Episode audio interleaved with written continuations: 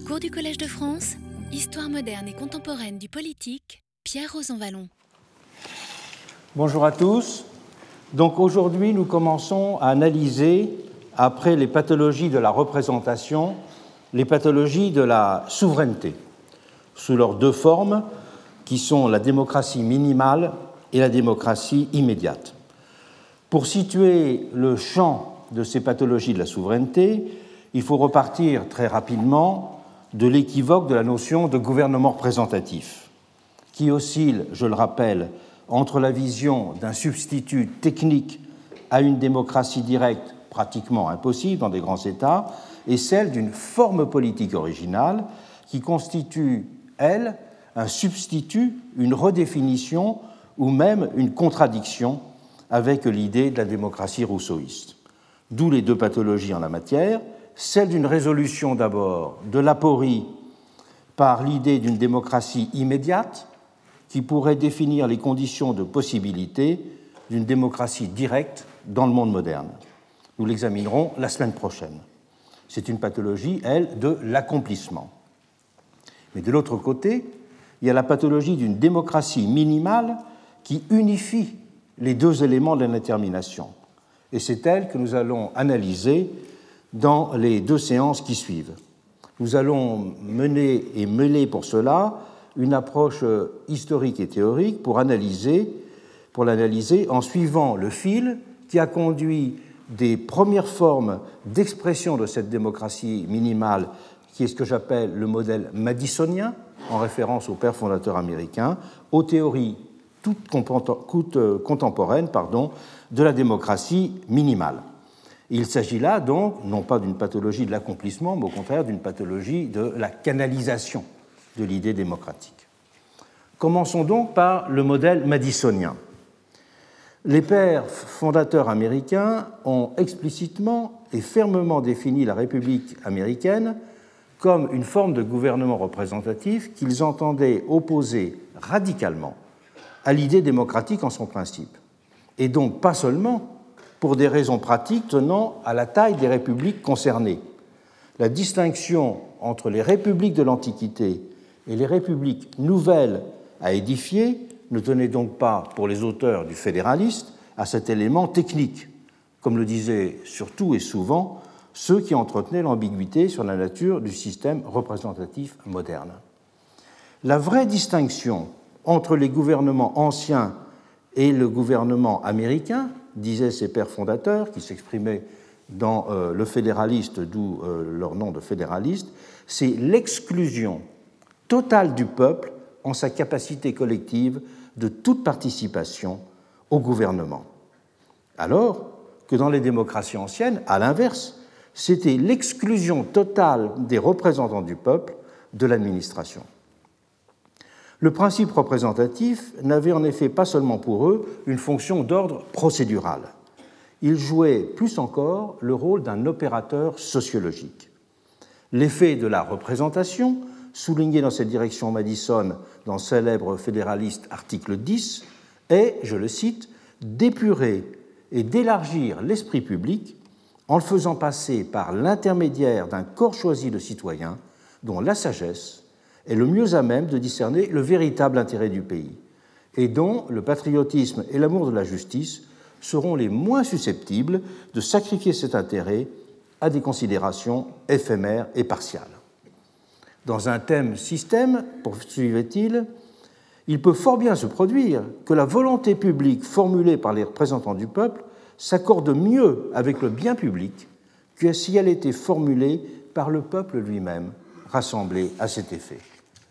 Le propre de la représentation était ainsi à leurs yeux de produire un effet de sélection, un effet de distinction, ayant pour conséquence de faire accéder au pouvoir des hommes plus capables que la masse des électeurs de discerner l'intérêt général. Il était, pour résumer les choses, de faire émerger une aristocratie naturelle, mot qui appartient à leur langage. Une aristocratie fort différente, certes, des aristocraties traditionnelles, en ce sens qu'elle n'était pas destinée à se reproduire et qu'elle ne constituait pas un corps. Elle était seulement un regroupement temporaire d'individus qualifiés par leur stricte qualité personnelle. mais aristocratie tout de même, dans le sens où c'était un ensemble dont on considérait qu'il possédait des qualités spécifiques qui le constituaient en un groupe doté de responsabilités, voire de droits eux-mêmes spécifiques. Lors des conventions de ratification du projet de constitution élaboré à Philadelphie en 1787, cette appréhension de la nature du système représentatif avait été au centre des débats. Ceux qui s'opposaient sur de nombreux points à Madison, Hamilton et à leurs proches, qui étaient qualifiés pour cela d'antifédéralistes, ne repoussaient pas en soi la notion de distinction représentative au sens le plus élémentaire, disons le sens moral et intellectuel du terme. Mais ils entendaient aussi le sens de représentation dans son sens littéral.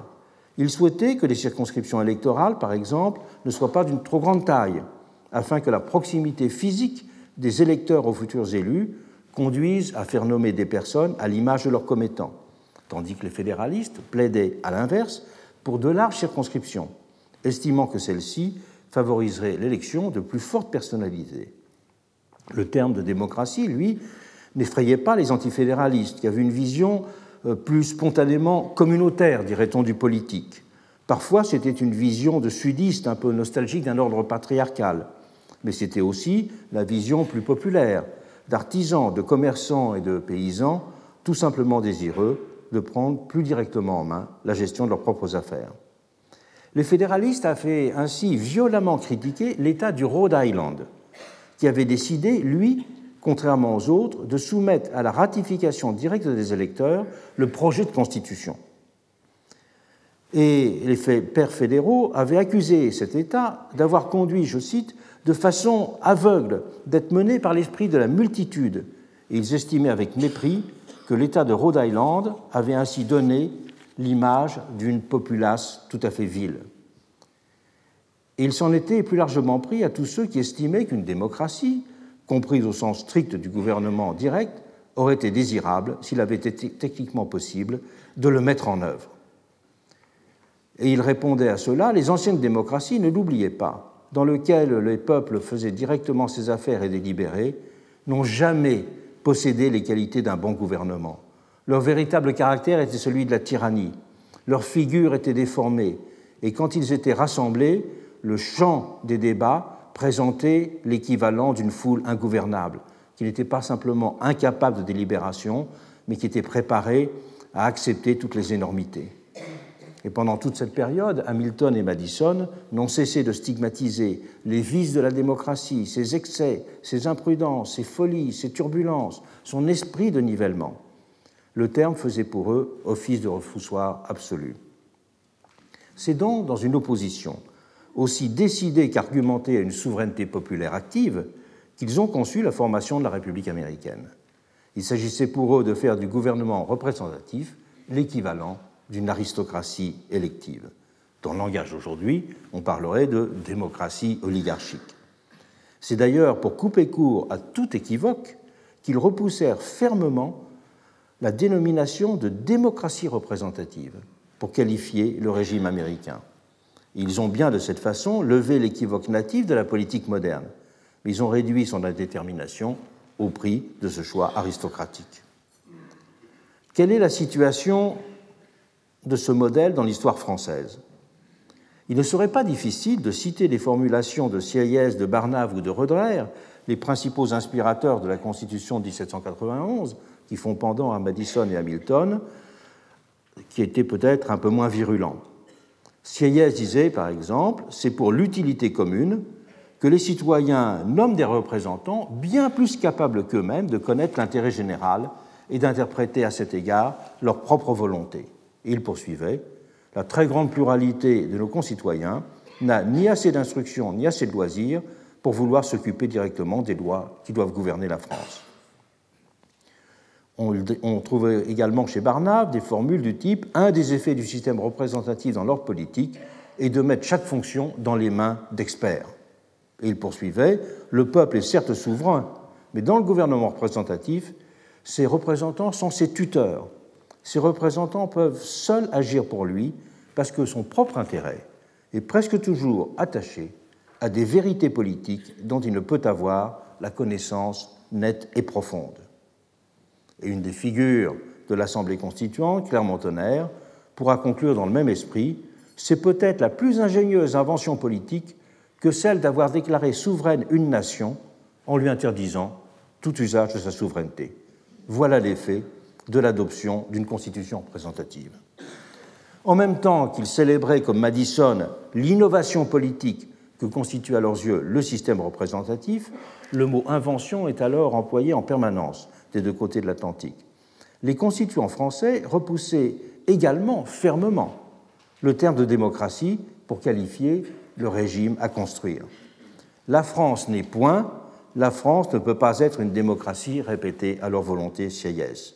Tandis que Barnave soulignait que la confusion entre les deux notions était l'erreur fondamentale de ceux qui critiquaient le projet de 1791. Mais, et c'est cela l'important, les motifs de cette dénégation n'étaient pas les mêmes qu'aux États-Unis. L'argument technique de la taille des populations était d'abord beaucoup plus prégnant. N'oublions pas que la France était alors dix fois plus peuplée que l'Amérique.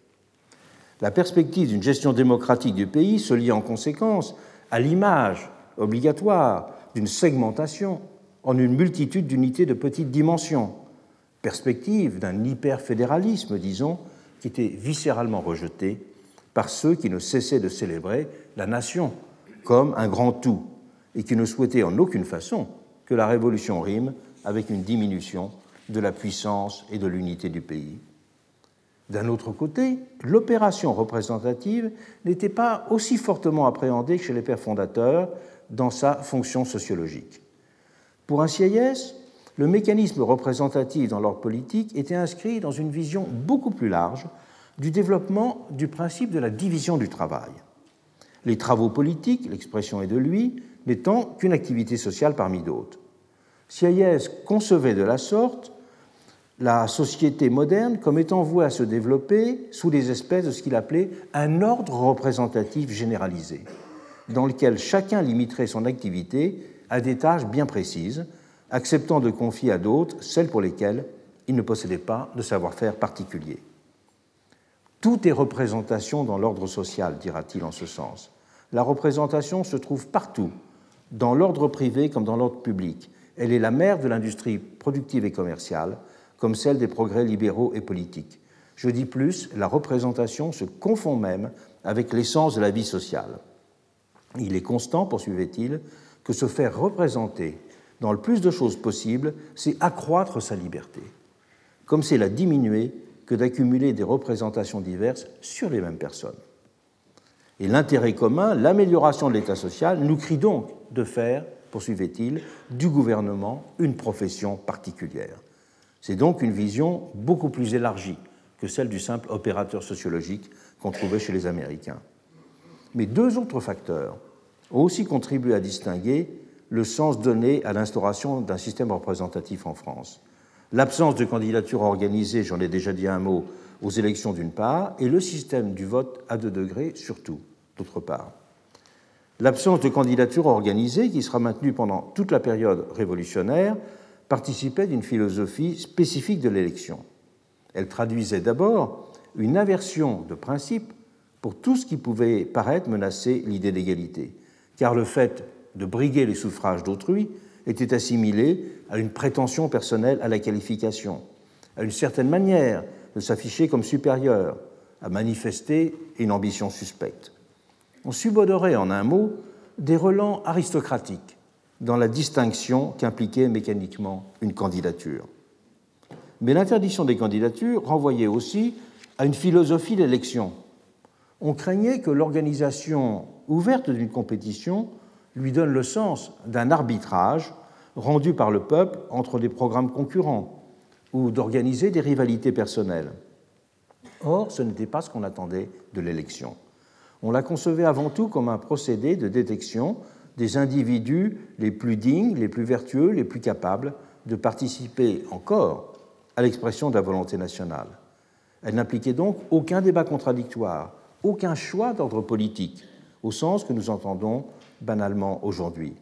Le sens de l'élection était ainsi limité à son sens le plus originel, celui du choix d'une personne avec la, consonance théologique de choix inspiré qu'il y a dans le terme latin d'électio. L'absence de candidature organisée désamorçait ainsi en quelque sorte la dimension potentiellement aristocratique de l'opération représentative et elle déplaçait la perception du mécanisme de distinction qui est à l'œuvre dans l'élection. Le système du vote à plusieurs degrés, de son côté, avait été utilisé spontanément pour organiser la désignation des délégués aux États généraux. Considéré comme étant d'ordre technique et accepté sans donner lieu à discussion au moment de la préparation de la première constitution révolutionnaire, 1791, la procédure n'en était pas moins profondément équivoque. Beaucoup voyaient en effet dans le système des deux degrés un moyen d'éviter la tenue de ce qu'on appelait à l'époque les élections tumultuaires, de canaliser et d'épurer la volonté populaire en quelque sorte. C'est donc le sens même du droit de vote qui se trouvait, mais insidieusement, redéfini. Comparant la France et l'Angleterre, certains avaient par exemple souligné que l'élection directe des représentants outre-Manche s'accompagnait en même temps de la restriction du droit de vote au seul propriétaire. Et les dimensions techniques, sociologiques et, politiques, disons, du système à deux degrés étaient mêlées dans beaucoup d'esprits. D'où l'équivoque qui n'a jamais été élevé pendant cette période sur le sens du droit de suffrage. L'adoption spontanée, disons, du suffrage à deux degrés permettait de ne pas aborder au fond la nature véritable du vote dans les assemblées primaires, celle du premier degré.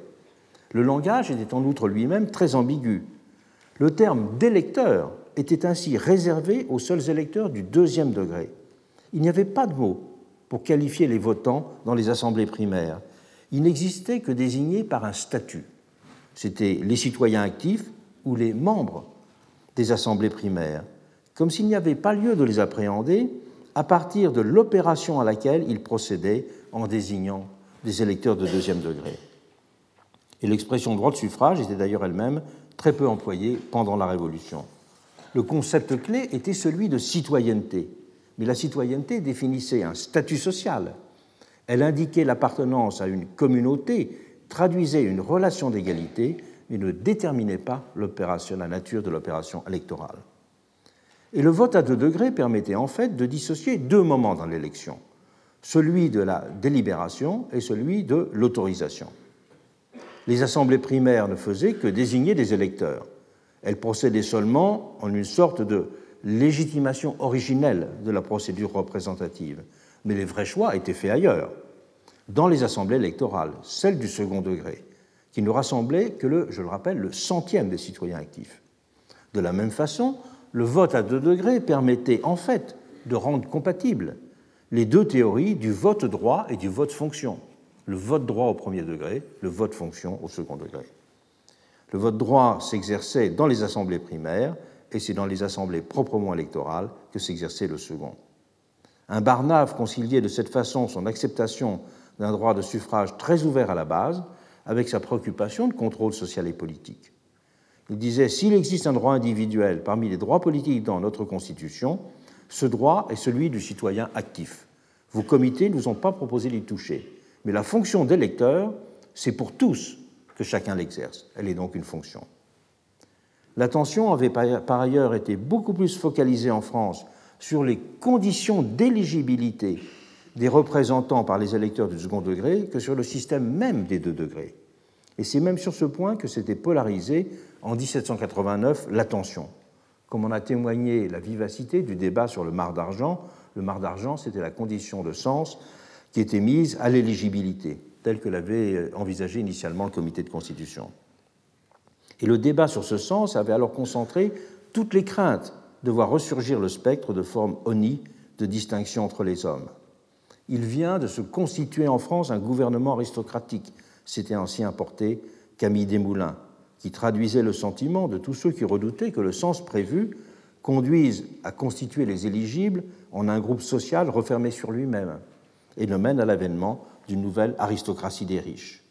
Y a-t-il autre chose dans ce plan qu'une aristocratie élective, qu'une aristocratie représentative répétait à longueur de numéros le journal Les Révolutions de Paris.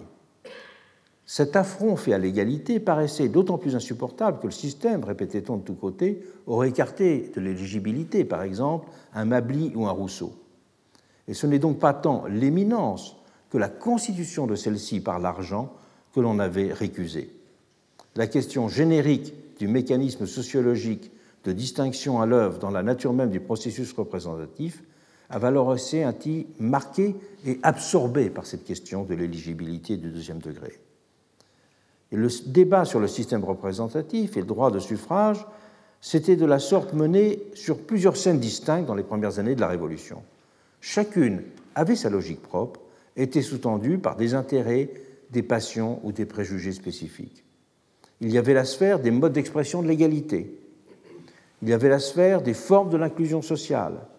Il y avait les sphères de la production de la distinction légitime et celle des procédures techniques de l'organisation du vote.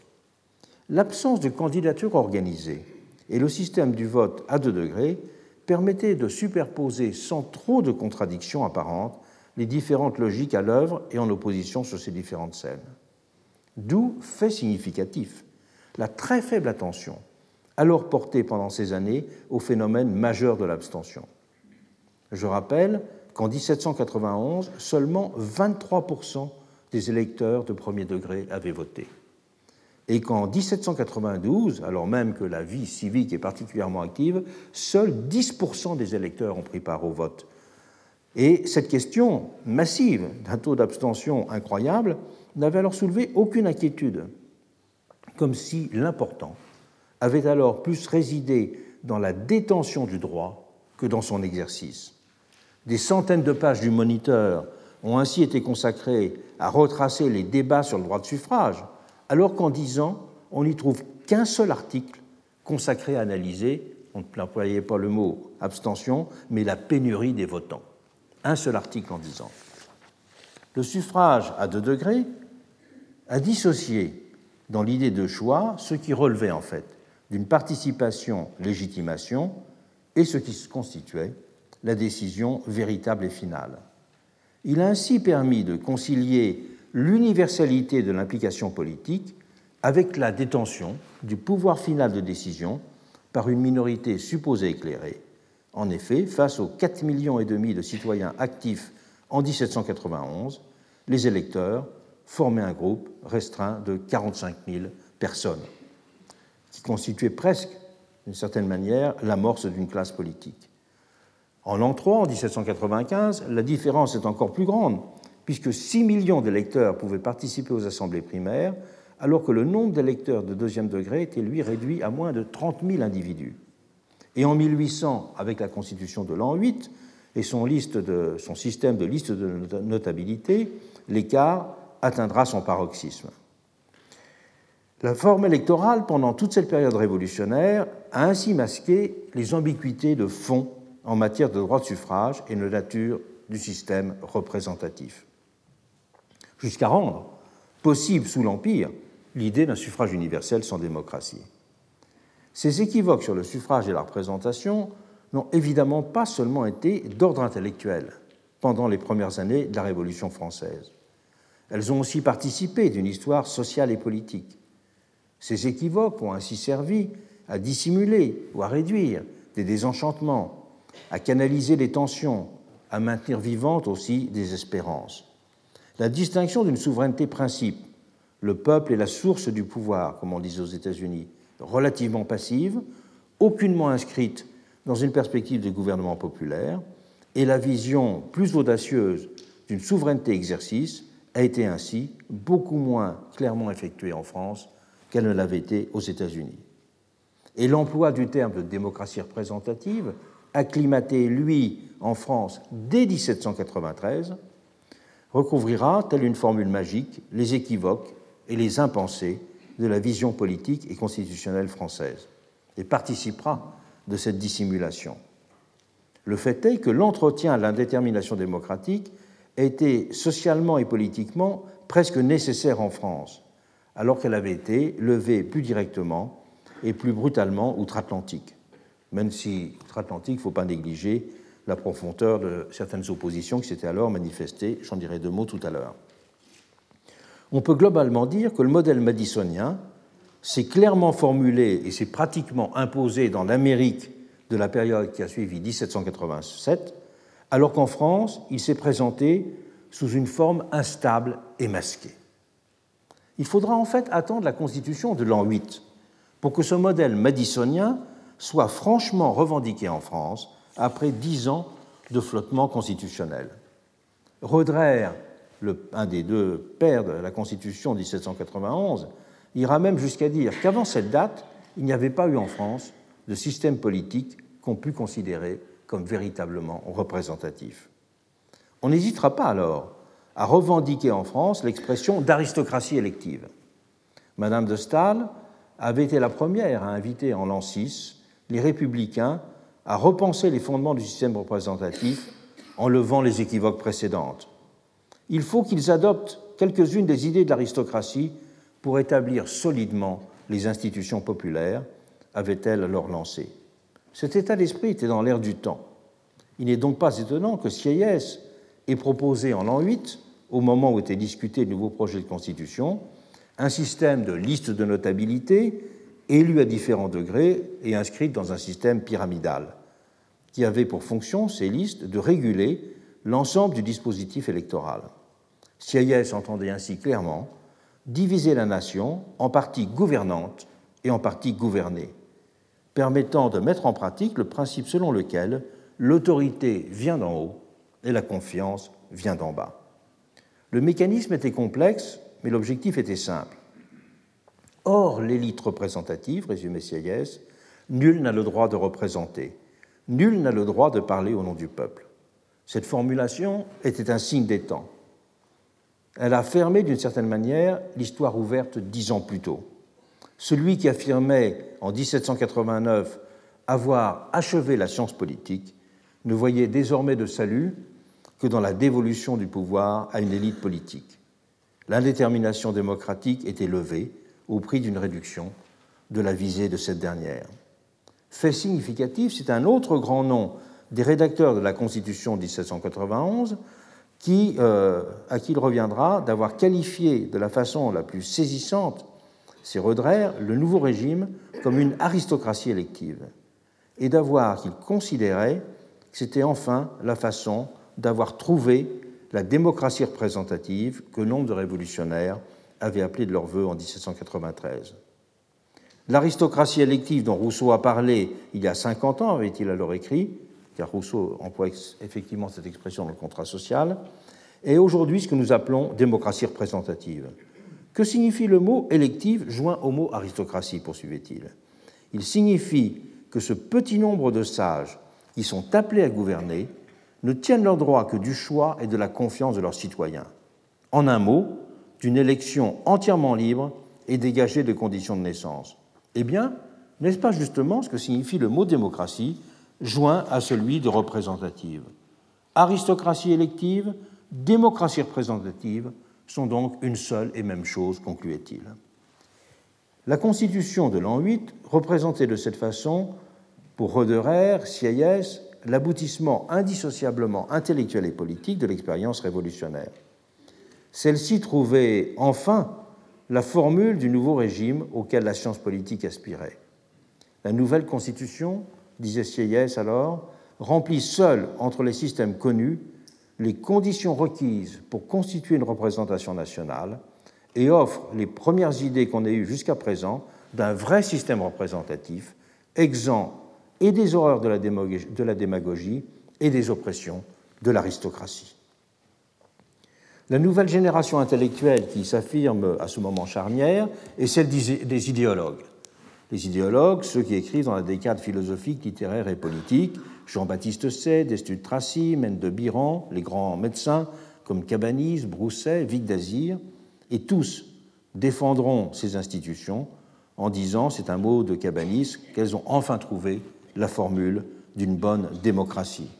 Dans le vrai système représentatif, dira Cabanis, tout se fait au nom du peuple et pour le peuple, rien ne se fait par lui.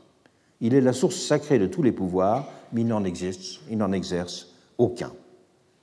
On peut dire que le rationalisme politique à la française trouve avec cette formule de l'élection aristocratique sa formule définitive. Ce moment madisonien sera aussi bref que le consulat, mais il aura défini une vision de la démocratie dont les effets marqueront tout le XIXe siècle, des libéraux aux républicains. C'est en effet la deuxième étape après ce moment madisonien, ce moment madisonien qui ne s'affirme qu'en l'an 8 en France, après ce moment madisonien, ce sera l'histoire du libéralisme capacitaire qui va poursuivre et tracer la voie jusqu'à ces théories plus contemporaines de la démocratie minimale. Puisque les institutions de l'an 8 ont fait long feu, avec la Restauration, le projet de constituer une aristocratie élective était donc à reconstruire, dans le cadre d'une monarchie constitutionnelle. Mais ce cadre n'affectait guère, au moins globalement, les données du problème, qui restait pour partie d'édifier cette aristocratie élective. Et c'est le libéralisme doctrinaire qui entreprendra de s'atteler à la redéfinition des termes de la résolution du, problème et qui essaiera de lui donner de nouvelles institutions. L'originalité de ce libéralisme est d'avoir pour la première fois proposé une analyse des oscillations politiques de la période révolutionnaire, en les comprenant justement comme l'indétermination des catégories autour desquelles s'étaient organisés tous les débats et les institutions. Alors que les constituants de 89, aussi bien que les thermidoriens, avaient été immergés dans ces indéterminations sans jamais en déchiffrer pleinement les termes. Ces libéraux, eux, vont proposer la première théorisation. Et la clôture de la Révolution, le terme est sous toutes les lèvres pendant la période, il était d'ailleurs depuis 1789, la clôture de la Révolution impliquait pour eux d'en redéfinir les fondements positifs et donc de reprendre à la racine les questions de la représentation et de la souveraineté. Les constituants et les thermidoriens, jugeaient-ils, n'avaient d'abord pas su distinguer et articuler clairement les dimensions libérales et démocratiques de la notion de souveraineté de la nation. Si celle-ci peut conduire à postuler l'existence d'un lieu vide et inappropriable du pouvoir, l'écart à, la notion de souveraineté du peuple n'était en effet, selon eux, jamais bien élaboré. Et parallèlement, le concept de représentation n'était jamais construit de façon opératoire, oscillant entre une approche traditionnelle de la représentation des intérêts ou des situations particulières et une conception constructiviste de la formation de l'intérêt général, la théorie de l'organe, disons, dans laquelle le Parlement était l'instrument qui donnait vie et forme à la totalité sociale. Dans les deux cas, il décelait un même type de rapport ambigu à Rousseau. Et pour dénouer ces équivoques, ces libéraux doctrinaires voudront, quant à eux, rompre franchement avec ces indéterminations. À l'absolutisation de la volonté, ils opposeront d'abord l'ordre de la raison. À l'univers subjectif des droits individuels, ils suggéreront de substituer un nouveau monde régi par un savoir objectif. Ils ouvriront ensuite une troisième voie pour concevoir la représentation au-delà de la distinction entre figuration et délégation.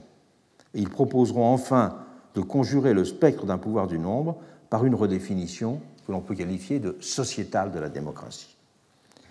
La représentation d'abord comme au-delà de la distinction entre figuration et délégation. L'œuvre de reconceptualisation qu'ils ont menée sur ce point s'est d'abord organisée autour d'une redéfinition des principes centraux du gouvernement représentatif. Alors que les constituants français n'arrivaient pas à sortir de l'alternative conceptualisation philosophique du gouvernement représentatif comme alternative à la démocratie d'une part et approche pratique de la représentation comme substitut technique une impossible démocratie directe d'autre part, ces libéraux vont trancher. Pour mettre à distance cette démocratie pure qu'ils rejetaient, comme leurs prédécesseurs, ils ne se contenteront pas de l'opposer de façon incantatoire au gouvernement représentatif, comme l'avaient fait Sieyès, Roder ou les pères fondateurs américains. Ils considéreront que c'étaient les termes mêmes de cette opposition qui n'étaient pas correctement établis, conduisant à un brouillage et un retournement permanent des concepts. Ils proposeront pour cela d'écarter franchement le spectre du pouvoir populaire par une redéfinition du concept même de représentation. C'est le mot de représentation qui, mal compris, a brouillé toute chose. dira euh, celui qui était le père fondateur des doctrinaires, Royer Collard. Ce diagnostic était au fondement de leur analyse. Ils rompront pour cela avec les analyses antérieures qui, qui comprenaient la représentation comme une technologie politique ou comme un rapport sociologique. Comment vont-ils redéfinir la représentation? La représentation, elle a été en fait une métaphore, disent-ils. Le but de la représentation, c'est en fait de comprendre qu'elle euh, se définit dans deux directions. On peut dire d'abord qu'il y a la dimension archaïque des approches procédurales qui doivent attirer l'attention sur ce qui est devenu maintenant l'essentiel, le caractère de plus en plus informationnel que revêtent les rapports entre le pouvoir et la société. Et c'est le point fondamental. Ces libéraux doctrinaires ont suggéré de recomprendre la nature du gouvernement représentatif à partir d'une réflexion sur la publicité mais ils ont aussi interprété la représentation comme un processus cognitif et non pas simplement mécanique.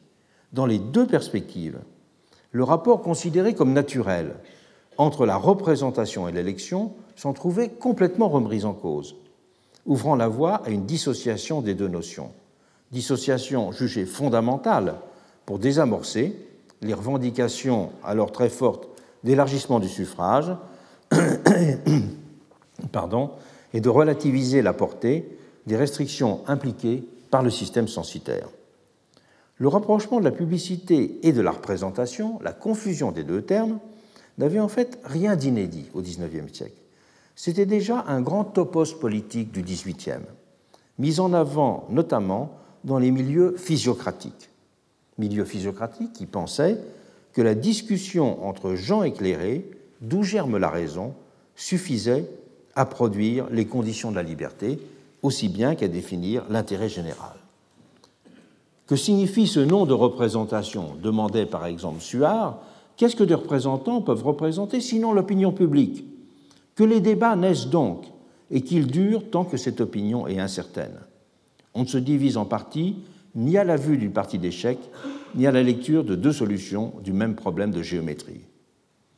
Louis-Sébastien Mercier, dans son livre L'an 2440, avait repris le même thème en disant Mais les États généraux que nous avons perdus sont remplacés maintenant par cette foule de citoyens qui parlent, qui écrivent, et c'est eux qui défendent au despotisme, continuait-il, d'altérer la constitution ancienne des Français. Ce parallèle entre opinion et représentation sera aussi souvent suggéré pendant la Révolution française. Il sera même théorisé, par un Brissot dans les milieux du cercle social. Pour ce dernier, la presse participait ainsi de la mise en forme de la volonté générale, à la façon de ces multiples touches de couleurs qui finissent par composer sur la toile une forme reconnaissable. La presse était même, à ses yeux, je cite Brissot, le seul moyen d'organiser la volonté générale. Dans ce même groupe du cercle social, un Lantena, qui est aussi un, des théoriciens de ce rôle nouveau de la presse, rôle nouveau au sens où la presse n'est plus simplement comprise comme une liberté individuelle, mais la presse est comprise comme un moyen de gouvernement. Il appellera à substituer la notion de sentiment général de la nation au concept de volonté générale.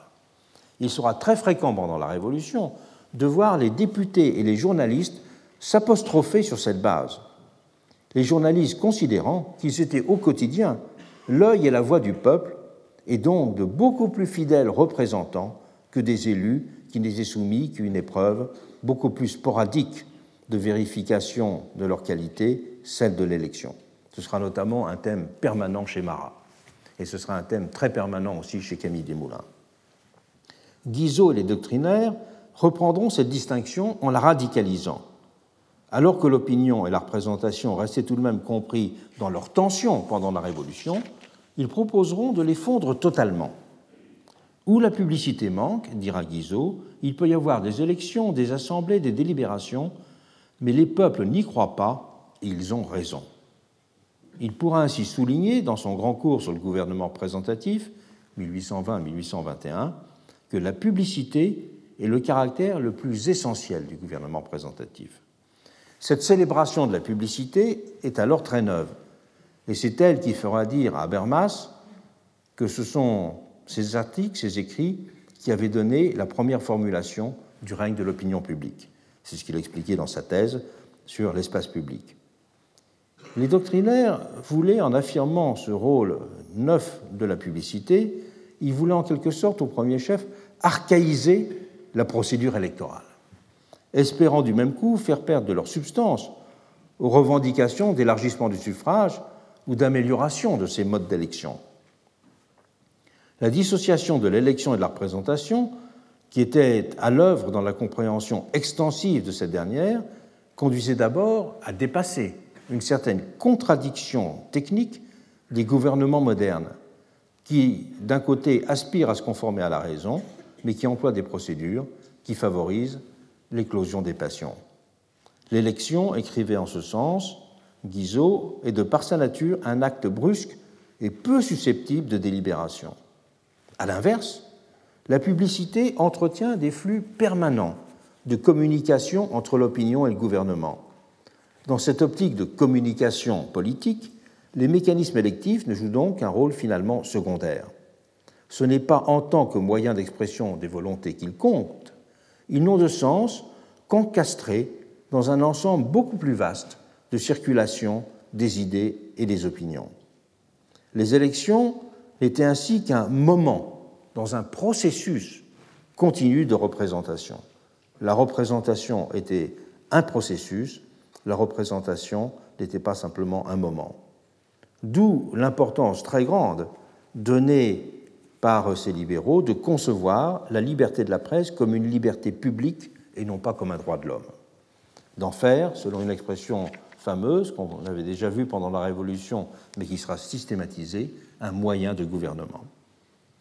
Pour essentiel qu'il soit, les mécanismes centraux sur lesquels s'appuie le gouvernement représentatif, le système des chambres, la publicité du pouvoir, ne sauraient donc, pour eux, en contenir toute la signification. La vie et les besoins de la société doivent s'insérer dans un travail beaucoup plus capillarisé de la représentation.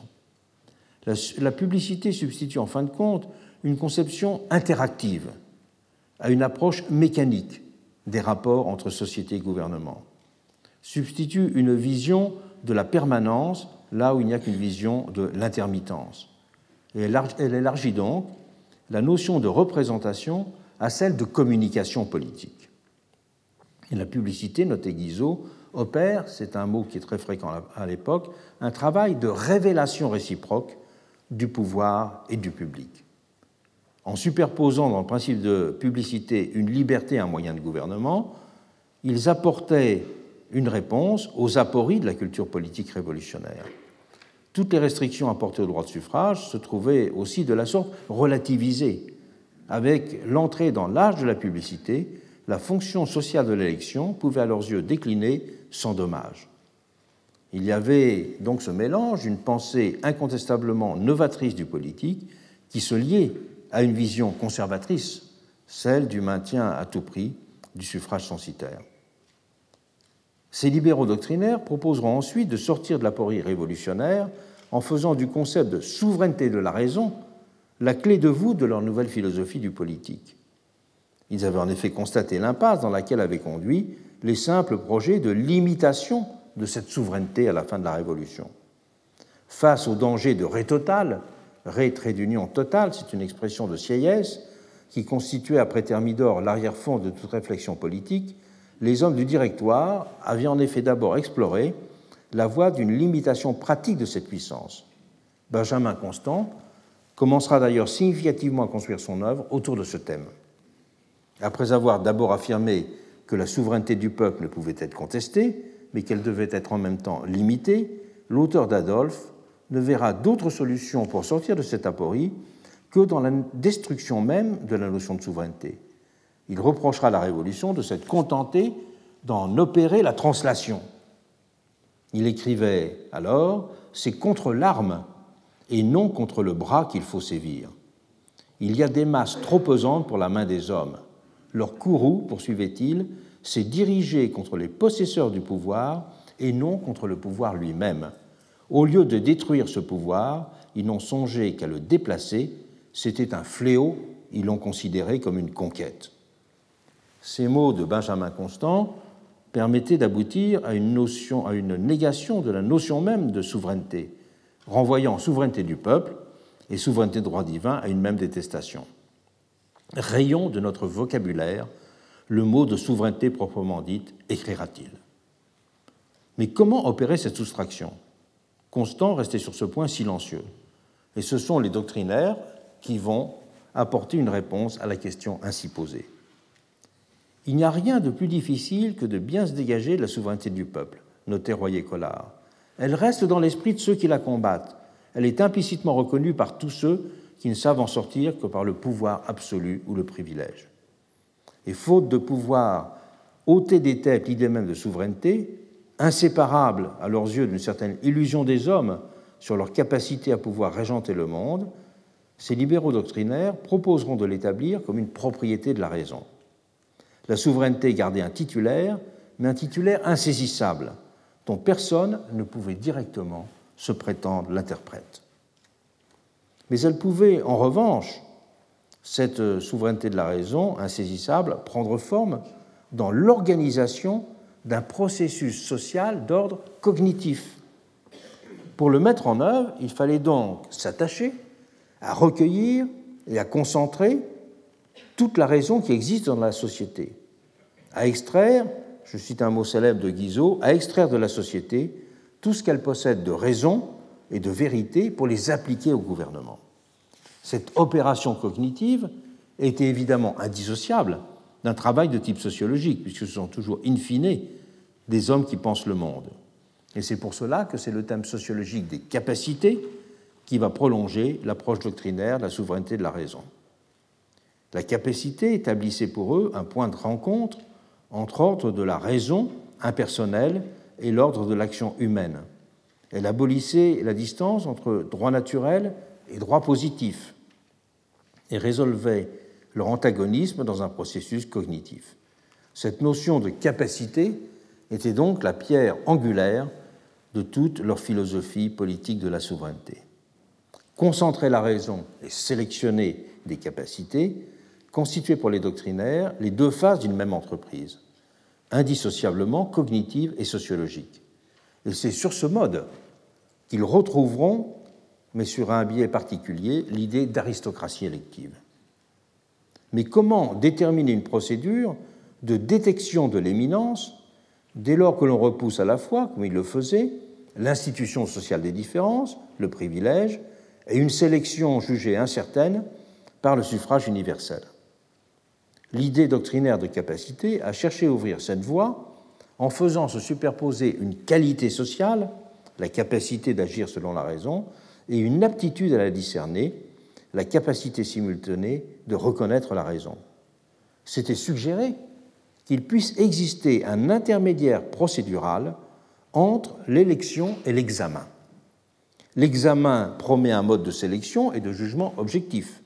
Appliqué à la politique, il présupposerait que les intérêts et les situations puissent constituer un objet de connaissance sociale et politique, afin, par cela, de légitimer le commandement de ceux qui maîtrisent cette même connaissance.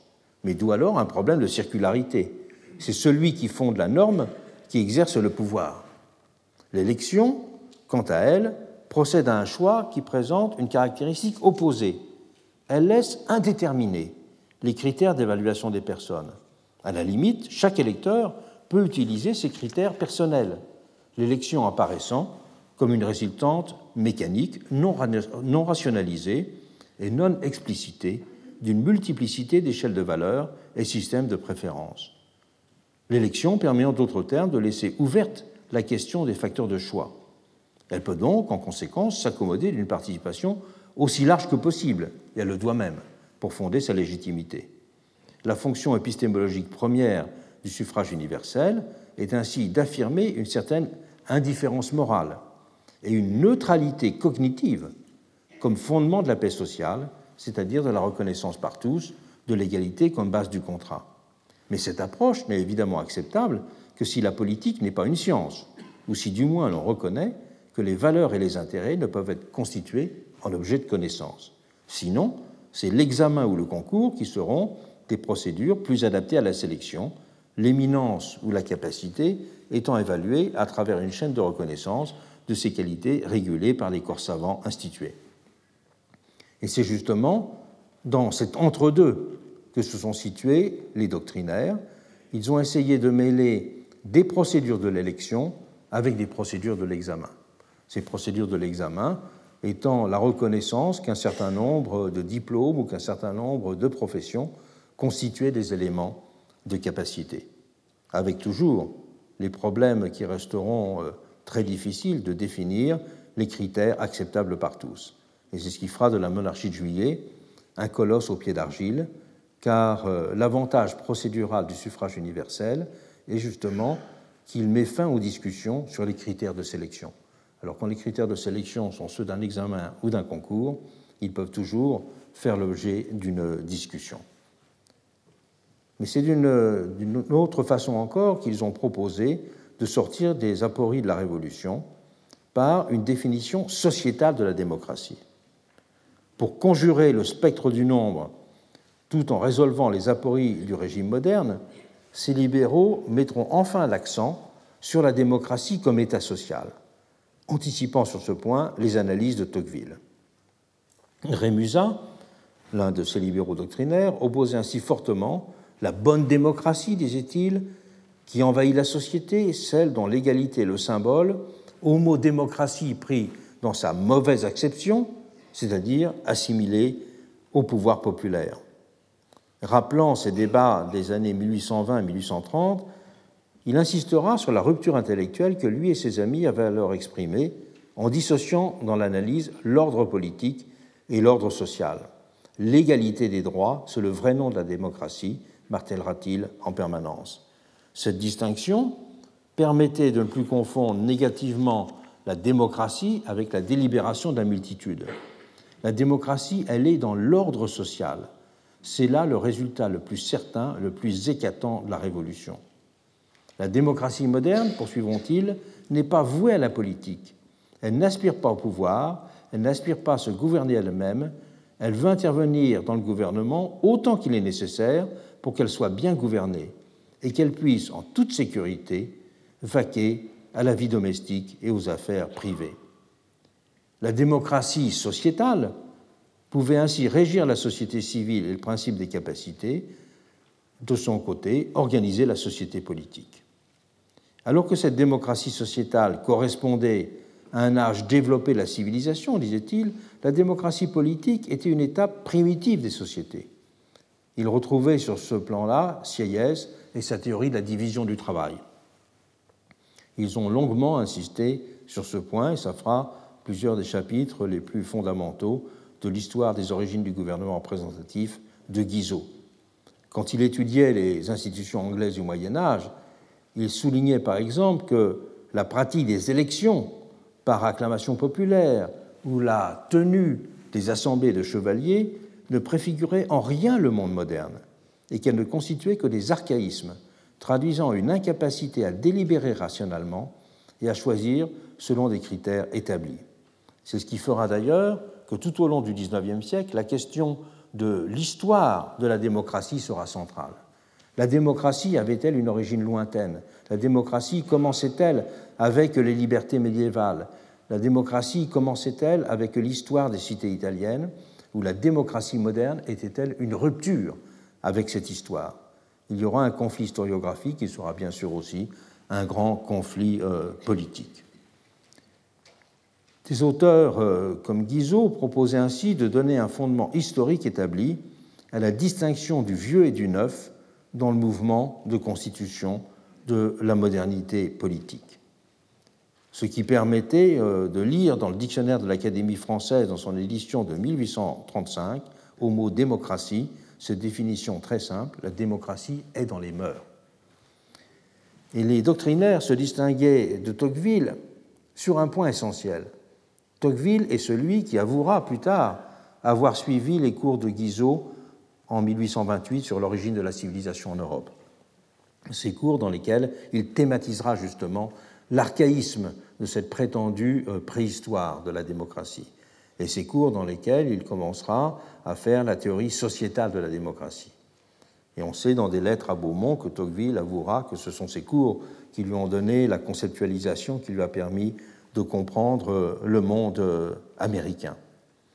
Mais en même temps, ce qui est caractéristique de l'analyse de Tocqueville, c'est que Tocqueville montre qu'en Amérique, il est très difficile de dissocier la dimension sociétale de la démocratie et sa dimension politique.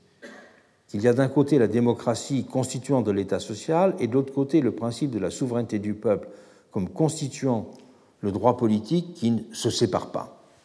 Et c'est ce que lui reprocheront d'ailleurs dans les premières recensions de la démocratie en Amérique ces libéraux. Ils lui reprocheront de ne pas avoir euh, séparé ces deux notions et d'avoir accepté de considérer que la démocratie était mouvante. Au contraire, maintenant, on analysera, je dirais, l'originalité de Tocqueville pour avoir été capable de montrer justement ce caractère mouvant de la démocratie euh, américaine. Cette représentation comme agir communicationnel, la théorie de la souveraineté de la raison, la démocratie comme État social, toutes les constructions des doctrinaires ont été marquées par l'obsession de conjurer le pouvoir du nombre. Ils ont cherché à s'en débarrasser en se faisant les champions du suffrage censitaire et non pas en redéfinir les conditions d'exercice et le cadre. Le paradoxe est qu'ils se sont en même temps fait les pourfendeurs décidés du vote à deux degrés, parce qu'ils ont dénoncé la fiction démocratique ils ont dénoncé la tromperie qui le constituait. L'élection à deux degrés, inventée pour donner aux masses une participation aux élections politiques, notait ainsi Rémusat, était un artifice destiné à rendre praticable et illusoire quelque chose qui se rapprocha du suffrage universel. Une forme à la fois démocratique et mensongère qui pouvait servir à masquer la prédominance des minorités et à tromper la multitude par une apparence populaire tout en réduisant le nombre des électeurs, avec le suffrage censitaire, ils avaient ainsi entendu mettre en place une élection véridique. Il vaut mieux, avait dit Benjamin Constant à l'époque, accorder à 100 000 hommes une participation directe, active, réelle, à la nomination des mandataires du peuple, que de conserver à 4 millions une participation indirecte, inactive, chimérique, et qui se borne toujours à une vaine cérémonie. Donc ce qui fait l'originalité de leur position, c'est qu'ils ont été à la fois les artisans d'une redéfinition du régime représentatif, mais dans une volonté de démasquer en quelque sorte les tentatives pendant la période révolutionnaire d'organiser une fiction démocratique. Et dans ce débat qui sera mené notamment au moment des différentes lois sur euh, le vote et l'élection sous les deux restaurations, ils s'accrocheront en permanence aux légitimistes. Les légitimistes plaidaient en effet à l'époque pour le suffrage universel ou quasi universel, mais avec deux degrés. Donc il y avait l'opposition entre, d'un côté, je dirais, cette, cette démocratie euh, masquée, et de l'autre, euh, ce règne de l'aristocratie élective tout à fait euh, ouvert. Et nous verrons dans la séance suivante, justement, comment ce rapport entre la critique de la fiction et la mise en lumière réaliste de cette aristocratie élective a poursuivi son chemin de façon qui sera dorénavant beaucoup plus masquée couverte, car s'il y a un mérite que l'on peut reconnaître à ces libéraux, c'est de ne pas avoir masqué ce qu'étaient leurs intentions et de ne pas avoir cherché à définir une nouvelle fiction, mais au contraire, comme euh, le dira à propos de la social-démocratie Bernstein, ils ont osé dire ce qu'ils étaient. Et plus tard, nous verrons que dans l'histoire politique de l'Europe, il sera beaucoup moins fréquent d'oser dire ce que l'on est, et que l'aristocratie représentative, la démocratie oligarchique, disons, prendra des formes à nouveau beaucoup plus masquées. Donc nous continuerons cela dans quelques minutes. Donc nous allons reprendre le cheminement de cette euh, idée d'aristocratie élective comme forme euh, enfin trouvée du gouvernement représentatif après avoir analysé sa, formation pendant la période euh, révolutionnaire aux États-Unis, révolutionnaire en France, sa redéfinition euh, par le libéralisme capacitaire, nous voyons maintenant qu'elle va être euh, complètement redéfinie, cette question de, de l'aristocratie élective, par ce que j'appellerais la naissance de l'idéologie démocratique.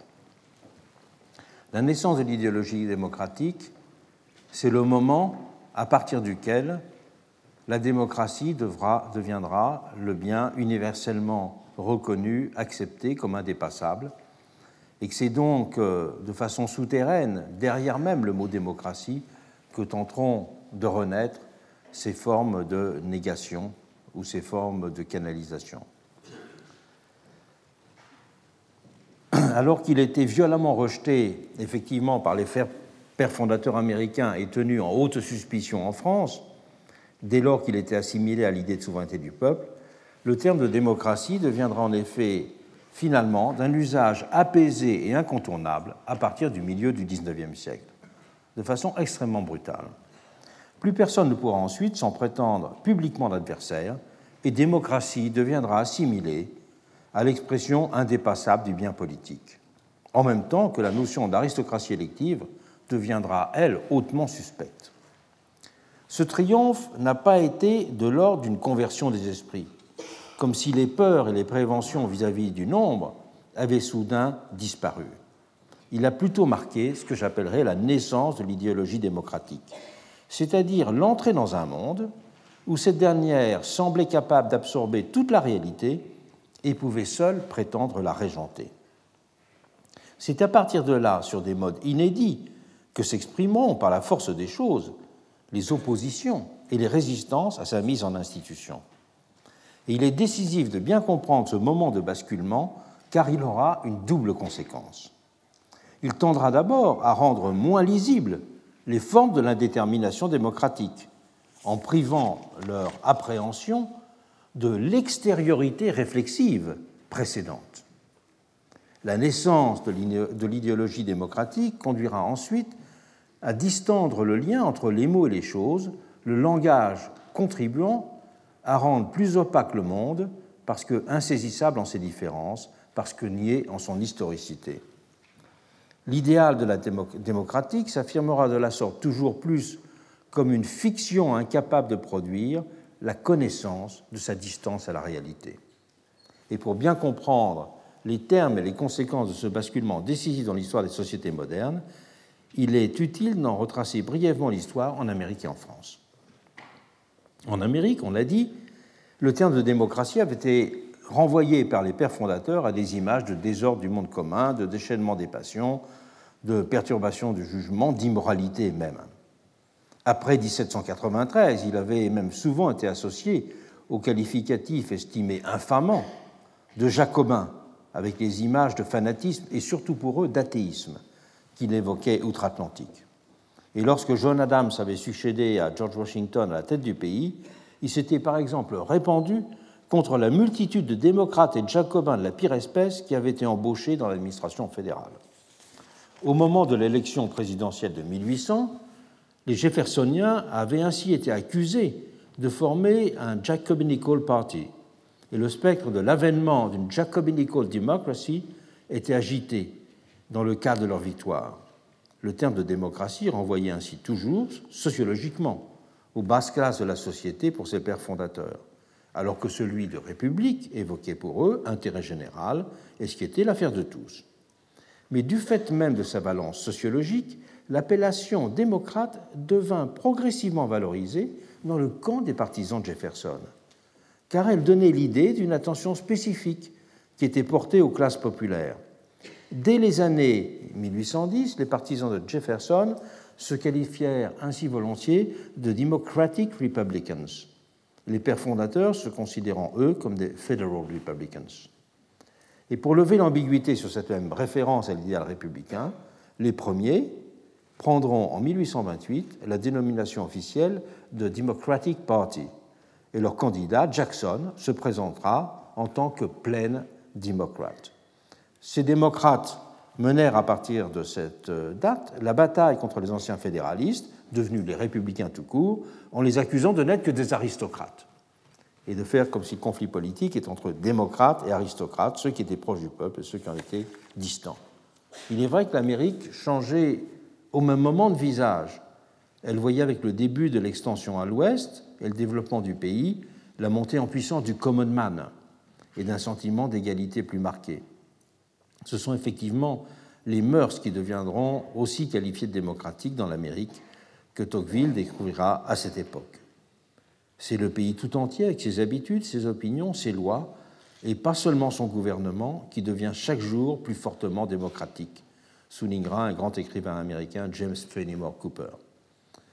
On parlait ainsi couramment de Kunskin democracy ou de nose count democracy, pour donner au terme de démocratie une, une tonalité très, très populaire, des gens qui sont sur le terrain, des gens qui se débrouillent. Et l'antidémocratie, au contraire, commencera à devenir une réaction fortement suspecte. Le basculement sémantique sera accompli au tournant des années 1840, au moment de la campagne présidentielle qui opposera le démocrate Martin Van Buren, le grand inventeur de l'idée de démocratie des partis aux États-Unis, au républicain, qui était encore pendant quelques années qualifié de Whig, William Harrison, qui était un général. Harrison mena la campagne paradoxalement sur le terrain de son adversaire. En effet, Buren descendait d'une grande famille de Virginie et son père avait été un des signataires de la déclaration d'indépendance. Et Harrison voudra l'attaquer sur ce point. Harrison l'accusera de manquer de popular touch, il l'accusera de vivre luxueusement, il accusera, en un mot, d'être un aristocrate. Mais pensant le critiquer efficacement, il le traitera euh, d'aristocrate, mais il présentera son camp comme étant celui des vrais démocrates. il opposera les vrais démocrates, les true democrats, qui étaient donc les Whigs à l'époque encore, alors que les Jacksoniens n'étaient que des démocrates superficiels, qu'on appelait modern democrats. Mais le mot démocratie, c'était dans cette polémique, du même coup, trouvé banalisé. Tout clivage politique était désormais rapporté à la distinction des adjectifs qui qualifiaient la démocratie. La démocratie devenait le bien universel et c'était l'adjectif pleine, true or modern qui faisait la différence. C'est à ce moment-là que la démocratie devient sacralisée aux États-Unis et unanimement sanctifiée, considérée comme le meilleur des régimes possibles, incarnant les valeurs du pays les plus essentielles, identifiée aussi, c'est essentiel, à la foi américaine. La démocratie était désormais aussi indiscutable qu'une mystique, voire l'œuvre classique de Walt Whitman. Et elle était devenue, en quelque sorte, la religion politique des Américains, comme Herman Melville l'exprimera avec emphase dans Moby Dick. Je traduis grossièrement. Il part de cette grande dignité démocratique sans fin qui radie de Dieu lui-même, le grand Dieu absolu, qui est le centre et la substance de la démocratie. Et son omniprésence est notre divine égalité. Et il n'était évidemment plus envisageable dans ce contexte de distinguer la pertinence du suffrage universel ou de stigmatiser la populace. L'idéologie démocratique naît à partir du moment où elle devient un bien indiscutable, mais derrière lequel des conceptions fort différentes peuvent s'annoncer. En France, ce sera différent. C'est la révolution de 1848 qui a marqué le tournant décisif. Et ceux-là même qui n'avaient cessé de suspecter le suffrage universel de tous les maux comprendront que l'événement les obligeait à tourner définitivement la page. Nulle voix publique ne pouvait désormais le disqualifier. Et le mot démocratie s'était simultanément imposé à tous. On peut dire en trois jours. La manière dont Guizot, le grand vaincu de 1848, se trouvera subitement marginalisé à l'intérieur même de son propre camp a témoigné à elle seule de la brutalité du basculement et de son caractère irréversible. C'est pour ça que montrer cet écart de Guizot aux conservateurs de son temps est très intéressant. Alors qu'il est réfugié après février à Londres, il avait publié en janvier 1849 un pamphlet de la démocratie en France dans lequel il avait donné libre cours à sa rancœur. Le chaos se cache, aujourd'hui sous un mot démocratie, s'était-il emporté. C'est le mot souverain, universel. Tous les partis l'invoquent et veulent se l'approprier. Force était bien en effet pour lui de constater qu'une page avait été tournée. Après avoir été longtemps discuté et redouté, le suffrage universel était soudain apparu comme une évidence partout célébrée, par les préfets, par les évêques et par tout le peuple. Et le mot démocratie s'était simultanément imposé comme synonyme du bien politique. Il poursuivait, tel est l'empire du mot démocratie, il fallait bien qu'il le constate, que nul gouvernement, nul parti n'ose vivre et ne croit le pouvoir sans inscrire ce mot sur son drapeau. Mais lui n'entendait pas en rester à ce constat. Il voulait résister, il voulait continuer son combat d'autrefois. Il appelait donc les libéraux et les conservateurs à se ressaisir, et disait-il, à agir pour extirper cette idée fatale. Et quelques mois plus tard, étant autorisé à rentrer en France, il se présentera aux élections législatives de 1849 avec ce programme de combat. Il embarrassera ce faisant beaucoup ses anciens amis, y compris les plus fidèles. Son livre de janvier 1849 les avait déjà gênés par sa brutalité. Son éditeur, quelques proches, son ancien directeur de cabinet, avaient d'ailleurs tenté d'obtenir une correction du manuscrit. Dans le manuscrit original, il employait une vingtaine de fois le mot chaos associé à celui de démocratie. Il avait consenti à ne le laisser que deux fois. Il leur avait concédé en fait que quelques changements mineurs. Et son manifeste électoral, publié peu à peu, peu après, pardon, avait proclamé avec orgueil son désir, je le cite, de se montrer tel qu'il est. Mais c'est justement cette rigidité aveugle que lui reprochait le nouveau parti de l'ordre. Il n'y avait chez ce dernier aucune envie de mener un combat anti-républicain d'arrière-garde aucun désir de, critiquer à contre-courant le suffrage universel, aucun désir de s'affirmer contre la démocratie. Même les monarchistes les plus notoires de l'époque, comme Berrier, Fallou, Montalembert, n'avaient pas hésité à s'afficher républicains aux élections de ce printemps 1849 et à célébrer la démocratie. Et tous ces conservateurs s'agaçaient de voir Guizot s'entêter à vouloir appeler les choses par leur nom et de dire tout haut, tout franchement, des vérités incommodes. Ils avaient, eux, ces conservateurs, bien compris qu'au nouvel âge du suffrage universel, le langage politique changeait de nature, qu'une zone d'interdit s'était instaurée autour de, la, autour de la discussion sur le régime démocratique.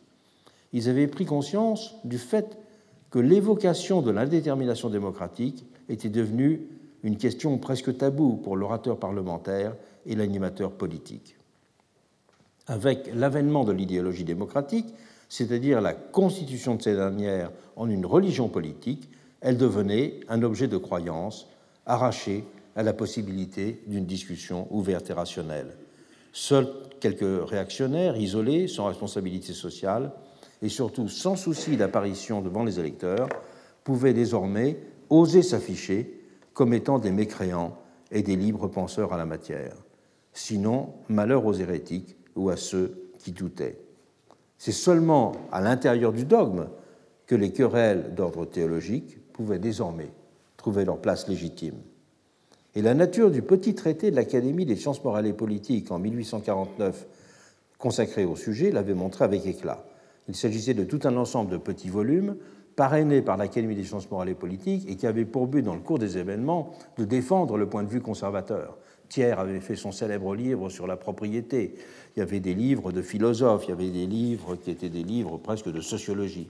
Et celui qui avait été chargé de rectifier les idées en matière politique était Barthélemy Saint-Hilaire, qui était connu à l'époque pour des traductions d'Aristote. Et le titre qu'il avait donné à son livre, De la vraie démocratie, indiquait bien la nature du projet. Il s'agissait pour lui clairement d'infléchir l'idée démocratique, mais de l'infléchir et de la briser, de la canaliser même, en son prétendant le défenseur et l'apôtre. Le suffrage, était ainsi, le suffrage universel était ainsi dans ces pages célébrées, mais c'était pour appeler à trouver les moyens qu'une pratique intelligente du système de l'élection, je le cite, puisse conduire à instaurer le gouvernement des meilleurs. Il était aussi noté dans ce livre que les plus dangereux ennemis de l'égalité sont ceux qui prétendent la porter sur un terrain qui n'est pas le sien. Il n'y avait plus désormais, en France comme en Amérique, de face à face entre les amis et les ennemis de la démocratie ou de l'égalité. C'est autour de la prétention à défendre la vraie démocratie que se structureront désormais les débats et les affrontements. Le problème est que simultanément, de l'autre côté, les amis du peuple, entre guillemets, étaient également amenés à embrasser la nouvelle religion. Il n'y avait plus pour eux non plus d'indétermination à penser, d'équivoque à lever, d'institutions inédites à imaginer. Ils n'avaient plus qu'à se comporter comme les plus fidèles des croyants, les plus assidus au culte, les plus nombreux aussi à devenir membres du clergé. Les résistances à embrasser la nouvelle religion démocratique subsistera certes dans toute une partie du monde intellectuel. Les grandes figures du rationalisme français mettront ainsi leur pas dans ceux de leurs prédécesseurs doctrinaires, car ils n'étaient pas tenus, eux, à ce qu'on appellerait aujourd'hui le politiquement correct. Dans du suffrage universel et de la façon de voter, publié en 1871, un Taine refaisait ainsi le vieux procès du, du nombre, et Renan sera lui encore plus violent et plus explicite que l'auteur des origines de la France contemporaine. Dans sa réforme intellectuelle et morale de 1871, c'est à longueur de page qu'il accusait le suffrage universel d'avoir fait de la société une maison de sable, qu'il stigmatisait les ravages de la démocratie, qu'il considérait que le gouvernement devait représenter la raison et qu'il appelait à confier la gestion du pays à des hommes compétents et spéciaux. Avec lui et quelques autres, le libéralisme capacitaire restait intellectuellement tout à fait vivant dans la France des débuts de la Troisième République. Et Renan ne manquera d'ailleurs pas d'écrire une des recensions les plus louangeuses des mémoires de Guizot. Mais cette vision capacitaire, et c'est cela qui est intéressant, continuera aussi à trouver son expression dans l'ordre politique, mais sous la forme beaucoup plus euphémisée de l'élitisme républicain et dans le cadre donc d'un suffrage universel reconnu. On peut même dire que la première génération des pères fondateurs de la Troisième République, les Ferry, les Gambetta, les Littré et les Jules Simon, ne cesseront d'esquiver la question de la radicalité de l'idéal démocratique. Si le droit de suffrage était célébré comme marche sainte, il était considéré comme un principe encastré dans une promesse d'avenir d'un monde rationnel. Gambetta notait ainsi, notait ainsi que seul le principe de souveraineté du peuple, qu'il disait scientifiquement appliqué, pourrait achever la Révolution française. Scientifiquement appliqué, c'est-à-dire nourri par la raison. D'où la tâche d'éducation de la démocratie dont ils se feront les champions. Gambetta, qui n'hésitait pas à dire qu'il n'y a qu'une partie de la démocratie qui est la passion et le souci des choses publiques, et que donc c'est à des hommes plus avisés et plus éclairés que les autres qu'il appartient de se faire les instituteurs, les guides de leurs frères moins avancés du suffrage universel. Le suffrage universel était ainsi implicitement regardé par eux comme inclus dans l'idée capacitaire, dont il ne faisait qu'étendre les limites à l'ensemble du corps social. Et l'anticipation de l'universalisation de la capacité politique ne se séparait pas de la reconnaissance du suffrage droit chez ses pères fondateurs de la Troisième République. Comme ces intellectuels restaient identifiés au libéralisme capacitaire, cette génération républicaine sera ainsi obsédée par la nécessité, pour reprendre une célèbre formule de Boutmy, de refaire une tête de peuple. Boutmy, le fondateur de Sciences Po. Il ne faisait aucun doute pour cette génération que le pays devait être gouverné par ses élites, élites amenées à conduire le peuple. Il les considérait certes prudemment comme des frères aînés du peuple, bien amicalement, et non pas comme des chefs naturels. Mais la perspective pratique était bien la même que celle d'un Guizot puis d'un Renan. Si le suffrage universel, disait Alfred Fouillet, le philosophe quasi officiel des années 1880-1890, si le suffrage universel suppose en bas des hommes capables de choisir, il suppose surtout en haut des hommes dignes d'être choisis. Et c'est en ayant conscience de cette impérieuse nécessité que le républicain seront amenés à se préoccuper de la constitution d'élites nouvelles, indispensables à l'équilibre d'une démocratie estimée par eux largement encore immature. Et un autre publiciste de l'époque, dès lors, appelait pareillement à donner au peuple des chefs respectés et respectables pour conjurer, disait-il, le péril que pouvait faire courir au pays le fait d'avoir donné des droits à une foule incapable de l'exercer et de comprendre les problèmes du pays l'idée de constituer une aristocratie élective était bien au cœur de l'éthos républicain de l'époque. D'où l'obsession d'ailleurs de fonder l'université française dans ces années pour doter le pays d'une classe politique et intellectuelle apte à diriger le peuple. L'une des grandes figures attachées à cette tâche, que j'ai déjà mentionnée, Boutmy, le dira sans détour. Le privilège n'est plus, dit-il. La démocratie ne reculera point, mais contraintes de subir le droit du plus nombreux, les classes qui se nomment elles-mêmes les classes élevées ne peuvent conserver leur hégémonie politique qu'en invoquant le droit du plus capable. Il faut que derrière l'enceinte croulant de leurs prérogatives et de la tradition, le flot de la démocratie se heurte à un second rempart, fait de mérites éclatants et utiles, de supériorité dont le prestige s'impose, de capacité dont on ne puisse pas se priver, sans folie. Et à la même époque, un Littré appelait à former une aristocratie à laquelle la sagesse démocratique devra savoir se confier. Sur le fond, donc, il ne pensait guère autrement que euh, ses auteurs. Comme les hommes de l'an 8, ses pères fondateurs ont ainsi clairement fait de l'élitisme démocratique un des éléments centraux de leur vision politique. Élection voulait d'abord dire pour eux sélection. Et les grands juristes républicains de la période valideront avec fermeté cette vision du gouvernement représentatif. L'élection a pour but de faire sortir de la masse une aristocratie politique, notée par exemple Saleil, un des plus grands juristes de la, de la période. Et c'est cette aristocratie qui gouverne, n'ayant de compte à rendre, dit-il, que vis-à-vis d'elle et de conseils à prendre que d'elle-même. Le régime représentatif, dira un autre grand juriste, suppose la supériorité de l'élu qui doit commander et non pas obéir. Cette appréhension de la représentation comme opérateur sociologique ne faisait que s'accommoder du suffrage universel. Ce dernier n'était légitimé que s'il ne contrecarrait pas le mécanisme de formation d'une nouvelle aristocratie gouvernante. La démocratie est acceptée comme une religion, mais une religion qu'il ne fallait pas trop pratiquer. Un des chantres les plus incontestables du suffrage universel, comme Arche Sainte, c'est Louis Blanc, l'admettait alors lui-même. Louis Blanc disait Partout où la liberté assure aux hommes d'élite le moyen d'exercer autour d'eux la légitime influence qui leur appartient, il arrive que ces hommes d'élite ont autant de votes qu'ils peuvent en gagner par leurs paroles et par leurs écrits à la cause qu'ils défendent de sorte que le suffrage universel doit avoir pour résultat l'identification d'une minorité éclairée avec le pouvoir d'une majorité convaincue. Voilà en quoi consiste l'excellence du suffrage universel. On voit bien là comment toute une culture rationaliste et capacitaire s'était greffée sur l'impératif démocratique dans la vision républicaine du politique. Et Proudhon avait raison de dire en lui intenant raccourci que Louis Blanc, en fait, se plaçait entre Robespierre et Guizot. C'était bien comprendre les choses et souligner justement une ambiguïté majeure de la culture politique française.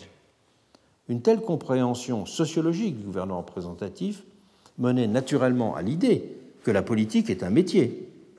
Le député, si courte que soit sa spécialisation, a acquis une compétence. Il connaît des choses que les électeurs ignorent résumé, un des premiers a fait la théorie de l'électeur, Félix Pécaud. Et le terme de politicien, calqué sur l'anglo-saxon politician, signifiant professionnel de la politique, fera significativement son apparence en France dans ce contexte. Se trouvait de la sorte pratiquement accomplie l'intuition de Sieyès qui avait le premier proposé d'analyser la représentation politique comme une simple modalité du principe de la division du travail.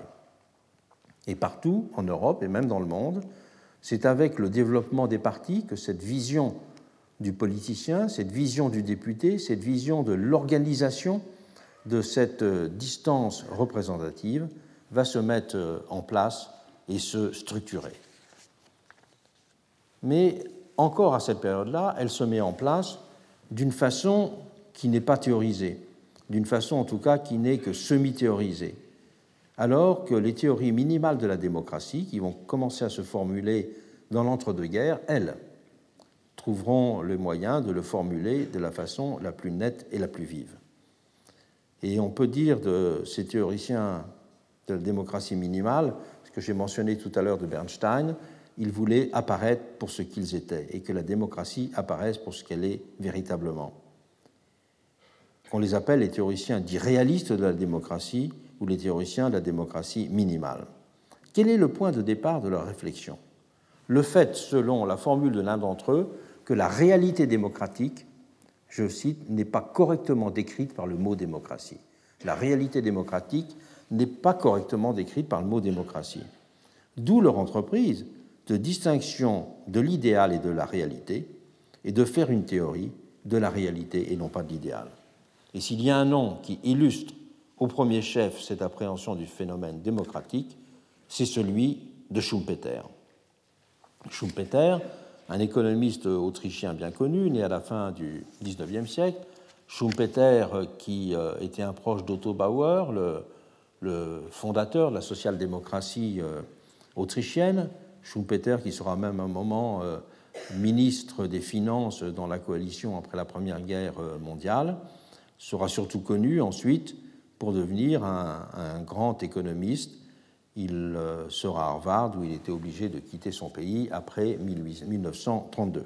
Il sera très connu comme économiste par toute sa théorie des cycles économiques, sa théorie de l'entrepreneur, sa théorie de la destruction créatrice. Mais c'est un ouvrage de synthèse qu'il a publié en, 1800, en 1942 qui s'appelle Capitalisme, socialisme et démocratie, qui euh, l'a rendu mondialement célèbre au-delà des cercles des économistes et qui a fait de ce livre euh, le premier à avoir euh, procédé à une théorie réaliste de la démocratie.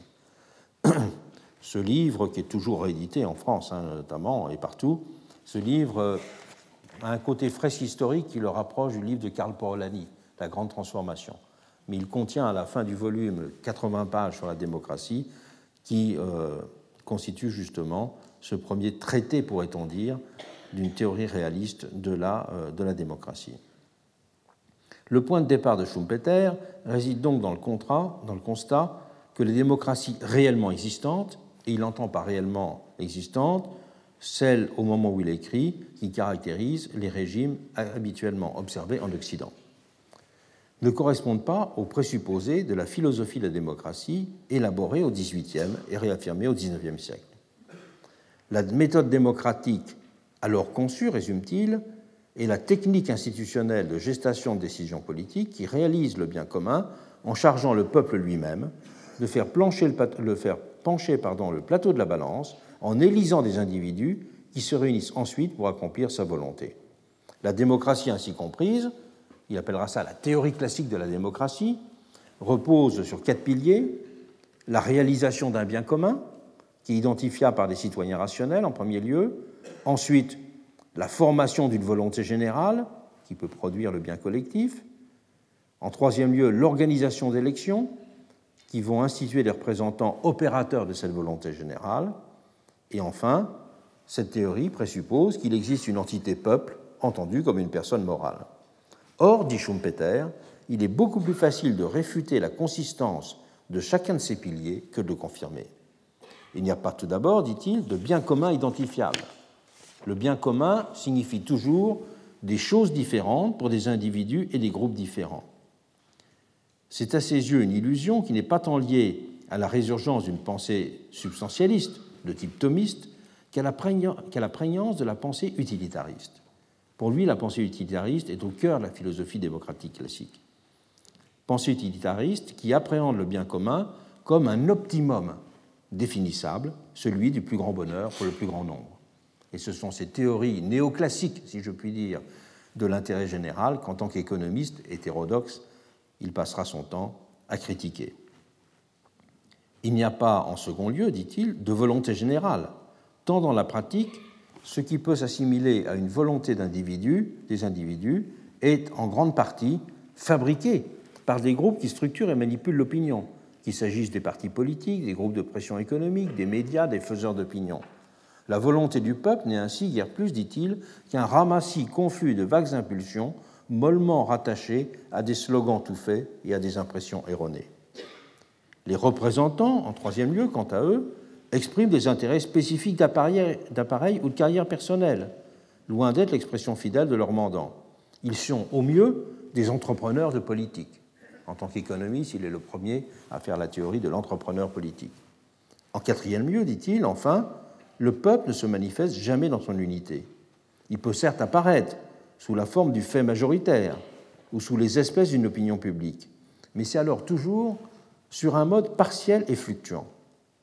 En définitive, dit-il, rien ne se dégage clairement du fatras infiniment complexe des situations, volitions, influences, actions et réactions individuelles et collectives.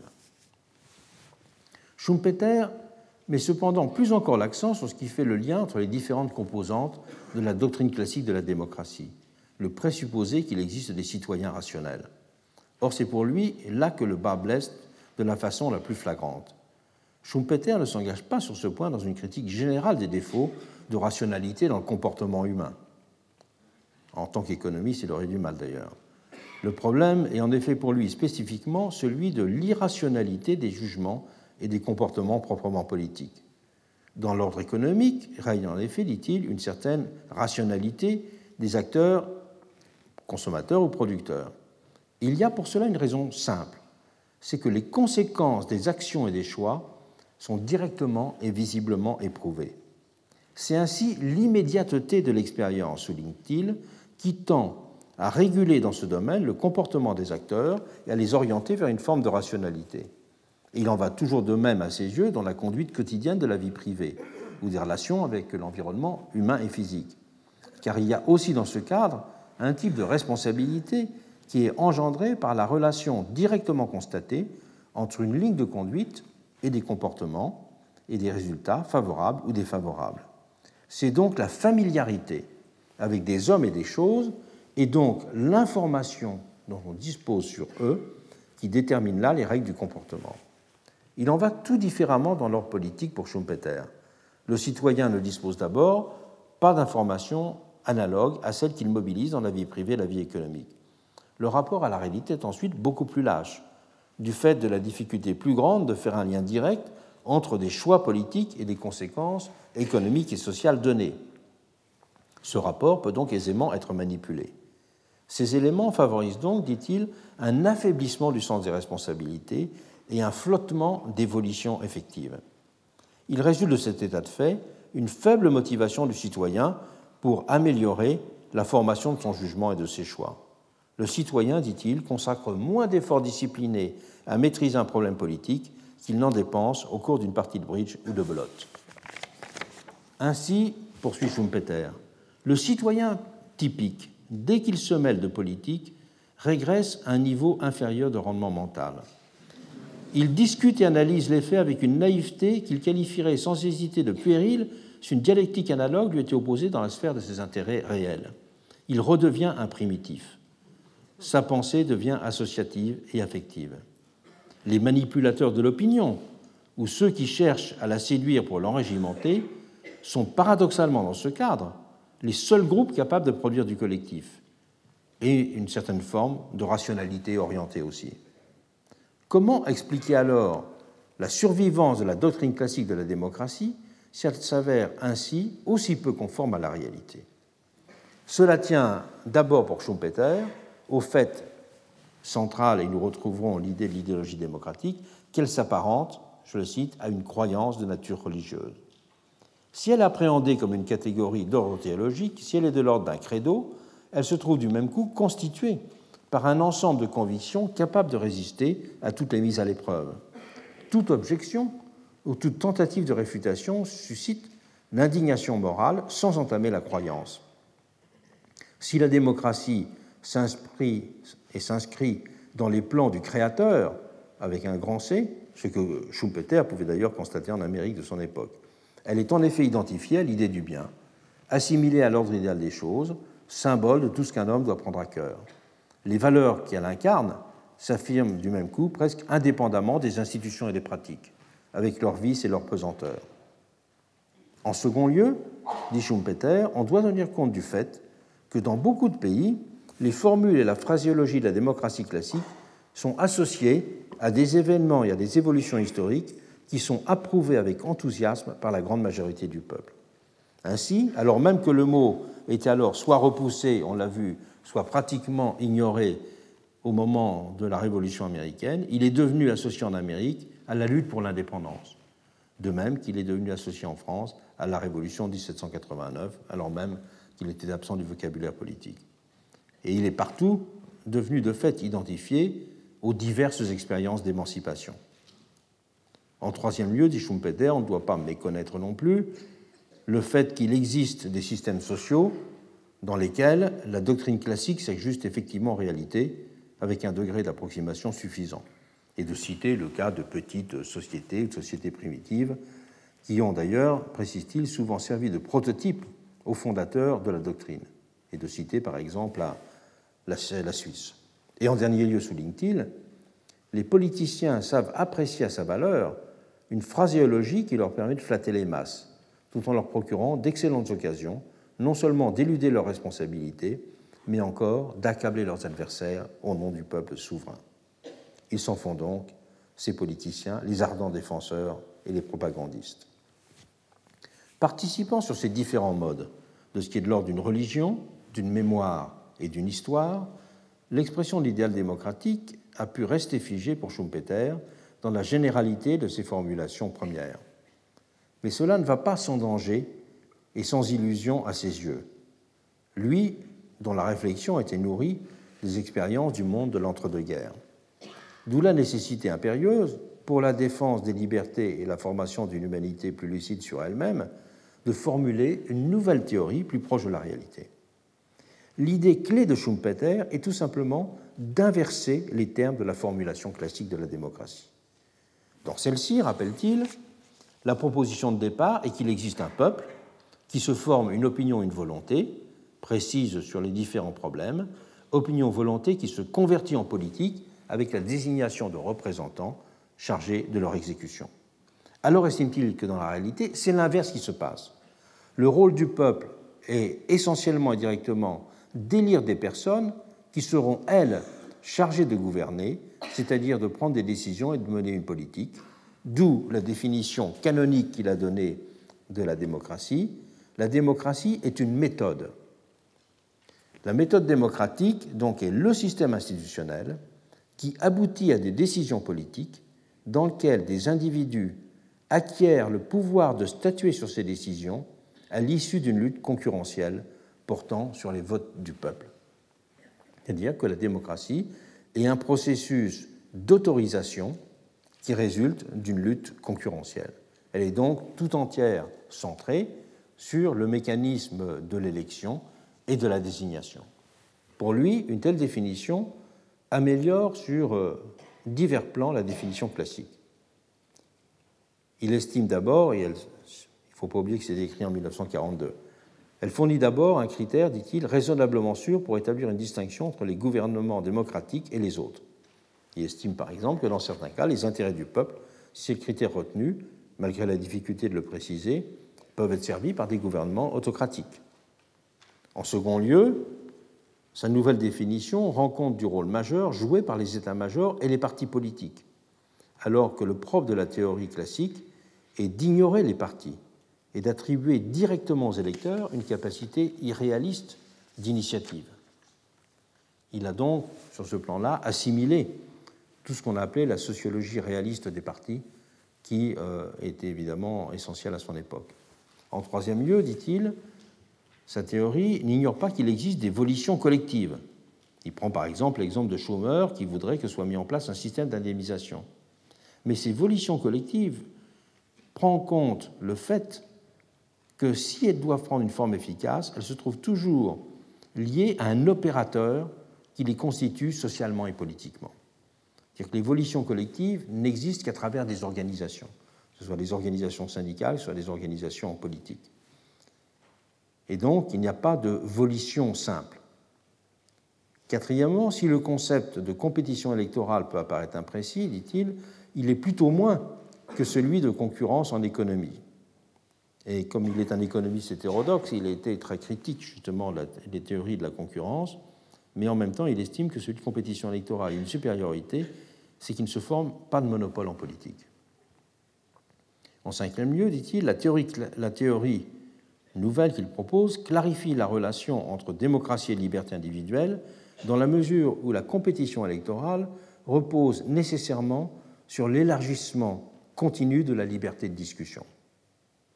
Sixièmement, reconnaître que la fonction essentielle du corps électoral est, que ce soit directement ou par le truchement d'un corps intermédiaire, d'accoucher d'un gouvernement. C'est aussi admettre implicitement que la fonction consistant à révoquer un gouvernement en place est aussi essentielle. L'élection a ainsi deux dimensions, la nomination et la révocation. Alors que toute la théorie euh, classique de la démocratie, qui n'avait pas été formulée globalement, mais ne faisait qu'une théorie de la nomination, pas une théorie de la révocation. Il ne comprenait pas l'élection comme révocation. Et en septième lieu, dit-il, la formulation qu'il propose maintient la prééminence du fait majoritaire. Le principe de la démocratie signifie alors simplement que les rênes du gouvernement sont confiées à ceux des hommes politiques qui disposent à un moment donné d'un soutien électoral plus puissant que celui que n'importe quel autre des équipes ou individus concurrents. En résumé, dit Schumpeter, la démocratie repose sur la théorie du commandement concurrentiel. Et la démocratie signifie seulement, je le cite, que le peuple est à même d'accepter ou d'écarter les hommes appelés à le gouverner. La démocratie est ainsi simplement une méthode d'organisation de la vie politique. Elle n'est ni un idéal et elle n'est plus une religion. Schumpeter n'a été que le chef de file d'un large mouvement de redéfinition réaliste de la démocratie au milieu du XXe siècle. Un autre Autrichien de sa génération, le grand juriste Hans Kelsen, s'était engagé dans une démarche similaire. Dans un ouvrage publié en 1929, La démocratie, sa nature, sa valeur, Kelsen a lui aussi proposé de concevoir la démocratie comme une forme, une méthode de création de l'ordre social. Et considérant le fonctionnement des démocraties observables de son temps, il souligne que leur réalité est celle d'une démocratie des partis, dont il faut prendre note et dont il défend le côté positif. Il rompt sur ce point avec toute la cohorte des auteurs qui avaient décrit ces partis au tournant du siècle comme le vecteur d'une confiscation de la démocratie. C'était le cas de Roberto Michels, qui dénonçait les partis comme créateurs d'une loi d'airain de l'oligarchie dans les démocraties. C'était le cas d'Ostrogorsky, La démocratie et les partis politiques de 1902, qui stigmatisait les partis omnibus. Ou c'était le cas aussi de Jim Bryce, qui, analysant dans ses cinq volumes les transformations de la démocratie américaine, avait procédé à une analyse euh, impitoyable des bosses et des machines américaines aux États-Unis.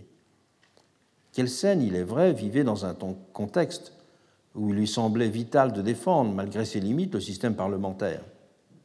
C'était un Autrichien d'entre-deux-guerres, il redoutait plus les conséquences possibles de la vision d'un Carl Schmitt dans parlementarisme et démocratie que les pesanteurs bureaucratiques des machines partisanes.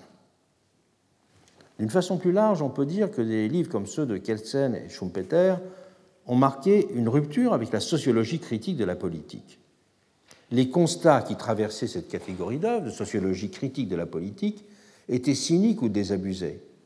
Ils restaient en effet marqués par la dénonciation de l'écart entre la réalité et l'idéal démocratique. Lorsqu'un Pareto, Vilfredo Pareto parlait par exemple dans son traité de sociologie générale de la démocratie comme l'art de borner démos, il y voyait un recul. Ce que dénonçait Pareto, c'était le mensonge démocratique, quand il notait par exemple que la théorie qui voit dans nos parlements la représentation de l'ensemble de la nation n'est qu'une fiction, ou qu'il voyait dans les partis politiques l'expression, je le cite, d'une plutocratie démagogique. Même attitude aussi chez un Max Weber, quand il reconnaissait tristement que des notions telles que volonté du peuple, vraie volonté du peuple, n'existent plus pour moi depuis longtemps, ce sont des fictions. Ces auteurs étaient marqués par le désenchantement. Ils oscillaient entre résignation chez les uns et nostalgie pour les autres. Mais il n'y avait rien de tel chez Kelsen et Schumpeter. Ils s'adaptent aux faits, à la démocratie telle qu'elle fonctionne réellement. Ils n'appartiennent plus à une génération qui a en tête le langage et la musique du contrat social. Ils ont donné congé à toute une histoire intellectuelle, sociale et politique. La montée des totalitarismes va légitimer pour beaucoup cette vision minimaliste. Les prudences dérivées de la menace totalitaire et les désenchantements issus d'une histoire déjà longue des gouvernements représentatifs se sont ainsi mêlés dans l'entre-deux-guerres pour conduire de nombreux citoyens à limiter leurs attentes. La démocratie a dorénavant souvent été réduite dans les têtes à un régime protecteur des libertés, à distance de l'ambition plus ancienne d'une souveraineté commandante du peuple. Le principe démocratique, écrivait alors d'éminents professeurs de la faculté de droit voisine de ce bâtiment, doit seulement être compris comme un idéal rationnel à tempérer par des considérations d'ordre pratique. C'est Joseph Barthélemy, un des plus grands juristes de l'entre-deux-guerres et du La démocratie a tendu à être appréhendée comme une sorte d'idée régulatrice, au sens conscient du terme, et non plus comme une norme directrice. Fait significatif, c'est à ce moment que la dissociation reconnue d'un idéal et d'une réalité que le terme même de démocratie a commencé à changer imperceptiblement de sens. Il va cesser de renvoyer à la vision d'un peuple législateur et magistrat pour désigner au premier chef un régime protecteur des libertés, dissolvant du même coup la tension précédente entre liberté des anciens et liberté des modernes. À partir des années 1930, la démocratie est devenue avant tout pensée comme l'inverse de la dictature. Elle n'a plus prioritairement été rapportée au problème du dépassement des pesanteurs du système représentatif et à la critique sociologique des formes aristocratiques. Une page décisive s'est du même coup tournée avec ce glissement sémantique. L'œuvre d'un Karl Popper a témoigné avec éclat de cet avènement de ce qu'on pourrait appeler une démocratie de la peur ou une démocratie négative.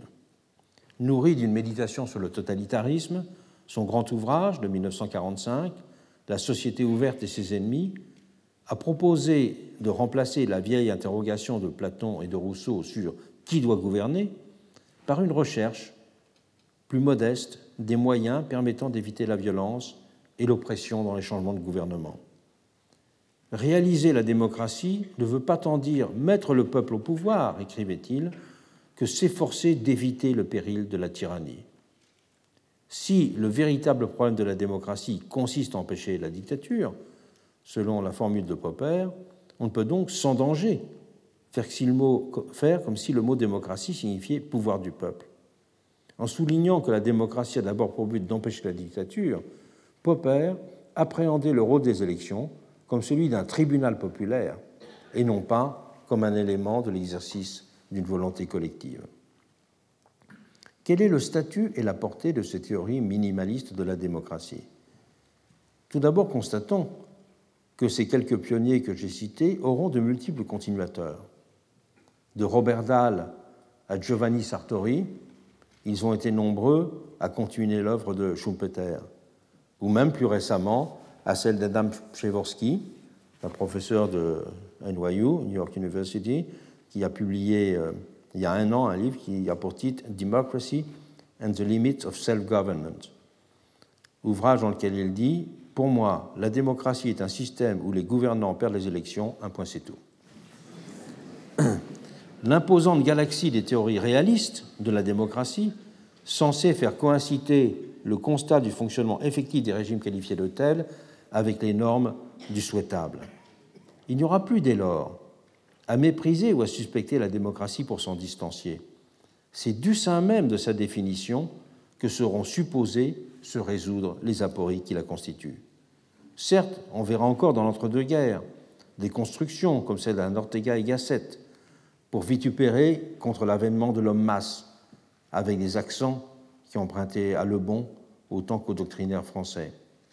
Mais les approches pseudo-scientifiques de cette nature n'auront plus ni l'écho ni l'utilité qui étaient les leurs à la fin du XIXe siècle. La modestie démocratique se parera désormais d'une nouvelle dignité philosophique et historique. Avec les théories minimales de la démocratie, les différentes figures de la détermination démocratique seront gommées. Tout est ramené à un seul plan. Elles n'ont en fait de portée pratique que si elles parviennent à faire intérioriser aux citoyens leur désenchantement. De là se lie secrètement de cette façon à une entreprise idéologique et psychologique de conversion des attentes et des ambitions pour muer ce désenchantement en un cynisme désabusé ou en un consentement simple à l'ordre des choses. Ces théories rêvent en fait d'en finir avec l'imaginaire démocratique, toujours ouvert sur une attente. Elles s'aspirent à ôter des têtes les promesses infinies qui le constituent. C'est un mot des doctrinaires. Elles se rapprochent de cette façon de l'ancienne entreprise de ces mêmes doctrinaires de gouvernement des esprits et de rationalisation du consentement à l'ordre des choses. Plus largement, on peut d'ailleurs considérer que ces théories minimales reviennent à intégrer, à l'âge du suffrage universel, le plus vif de la résistance à ses fondements dans une réinterprétation estimée réaliste de son essence. Il est ainsi frappant de constater à quel point le langage de Schumpeter est proche de celui des doctrinaires des années 1840. Mais c'est dans cette mesure que risque aussi de se glisser dans l'ombre de ces théories de sombres perspectives. Elles peuvent en effet être retournées contre la démocratie en revivifiant sous les espèces les plus brutales les pathologies de l'excès démocratique. Les critiques des dysfonctionnements démocratiques que ces théories minimales avaient absorbés pour les resituer dans une normalité forcée, refaisant irruption sous leurs espèces les plus antipolitiques. Et c'est donc en ce sens que l'on peut bien qualifier ces théories minimalistes de la démocratie de pathologie de la démocratie. Je vous remercie. Retrouvez tous les contenus du Collège de France sur www.colège-2-france.fr.